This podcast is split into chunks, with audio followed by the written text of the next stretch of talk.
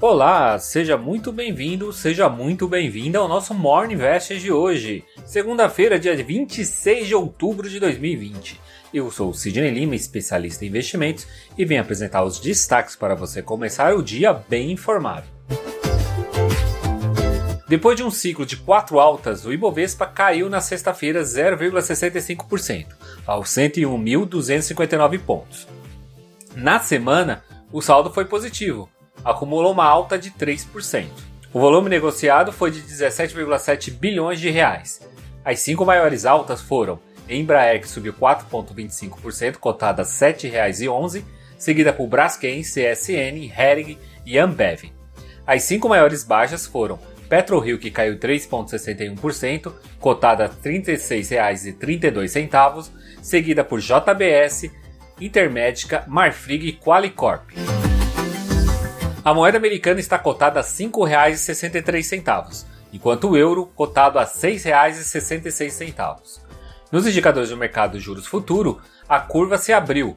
O DI para janeiro de 2022 subiu 21 pontos base, a 3,47. DI para janeiro de 2023 avançou 26 pontos base, a 4,89. E DI para janeiro de 2025 subiu 18 pontos base, a 6,61. O índice dos fundos imobiliários IFIX recuou 0,23%, aos 2.820 pontos. A maior alta foi do fundo imobiliário Hotel Max Invest, subindo 2,72%.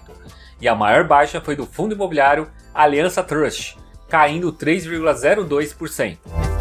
O IPCA 15, que é a prévia da inflação, avançou 0,94% em outubro, na comparação mensal, segundo os dados divulgados pelo IBGE, no ano, a prévia já está acumulada em 2,31% e nos últimos 12 meses chegou a 3,52%. Alimentos e bebidas foram o que mais puxou o índice para cima, seguido pelo grupo de transporte. E o índice das bolsas americanas ficaram assim na sexta-feira. Dow Jones recuou 0,10, enquanto SP 500 e a Nasdaq ficaram positiva, subindo 0,34 e 0,37 respectivamente. E para essa semana, o que podemos esperar? A temporada de balanços corporativos ganha força. Serão cerca de 30 divulgações somente essa semana, referente ao terceiro trimestre de 2020. Teremos dentre eles Petrobras, Bradesco, Cielo, Santander, entre outros. Na quarta também será divulgada a decisão do Copom sobre a taxa Selic, que deve se manter em 2% ao ano. Semana passada, como já adiantamos aqui, saiu a prévia da inflação do IPCA 15, essa semana teremos a inflação medida pelo IGPM. E para fechar a semana, teremos a divulgação do número de desemprego, divulgado pelo CAGET. Já no cenário externo, os investidores devem acompanhar os últimos passos dos candidatos à presidência dos Estados Unidos. As pesquisas têm apontado grande vantagem de Joe Biden em relação a Donald Trump. E para agitar mais um pouco, ainda teremos a divulgação do PIB americano. Na agenda de hoje, teremos a divulgação do Boletim Focus logo mais às 8 da manhã nos Estados Unidos, a divulgação de vendas de casas novas. E na China, à noite, devemos ter os números da produção industrial.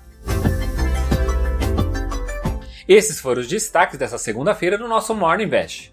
Este conteúdo está disponível nos principais agregadores de podcast, como Deezer, Apple Podcast, Google Podcast, Spotify.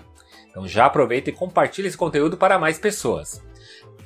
E se você usa o Deezer, pode também selecionar lá para receber notificações toda vez que a gente tiver um episódio novo. Tenha um ótimo dia e eu te encontro amanhã aqui nesse mesmo canal. Então, até lá!